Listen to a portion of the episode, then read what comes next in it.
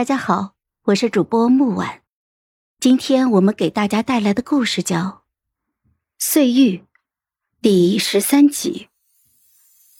后来，荣旺作为一个暗卫，跟在了太子荣玉的身边。荣玉并不知道他的存在，其他的暗卫也不知道他的相貌和身份，只有暗卫的头领知道，他是最出色的那一个。也是最能折腾自己的那一个。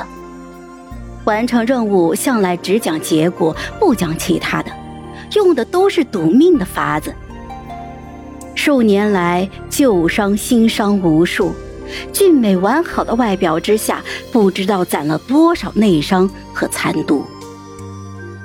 老太医又叹气：“老夫好多年没见过殿下了，方才一诊脉。”才发现他内力耗损的太厉害，一副破破烂烂的身子，叫人担心又很生气。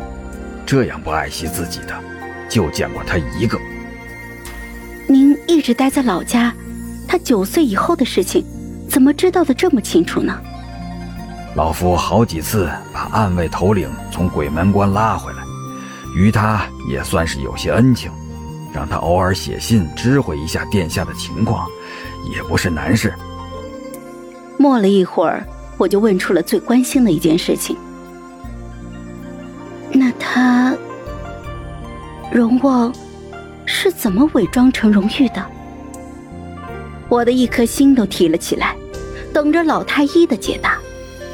但是他却说：“老夫也是刚刚才发现，太子竟是殿下伪装的，在太医院多年。”少听少问习惯了，老夫便也没了解内情。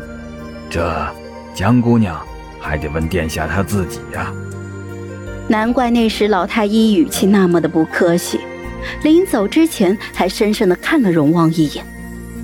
原来是认出了故人，也难怪宴席之上皇后的神情那样的憔悴，不是因为贵妃得宠。而是因为知道了荣玉的死讯，太子吐血，他也漠不关心，恐怕他早一步就发现了荣旺的身份。我，是第三个知道他是荣旺的人。回到相府的时候，恍如隔世，我的脑子里面有点乱，正在纠结要不要与父亲通个气的时候，老太医倒是自在的很。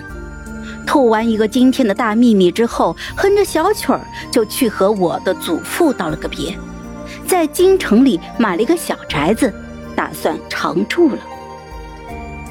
还让我代笔，说我字更好看，给老家的妻儿写了一封信，说被一条反复重伤的毒蛇给缠住了，要过一段时间才能够回去，记得帮他喂乌龟。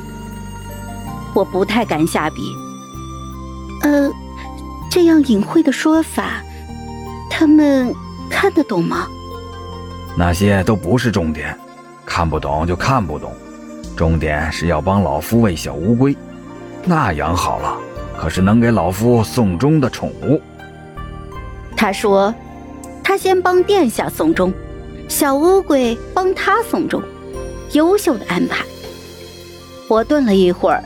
就提笔照着他念的写了下去。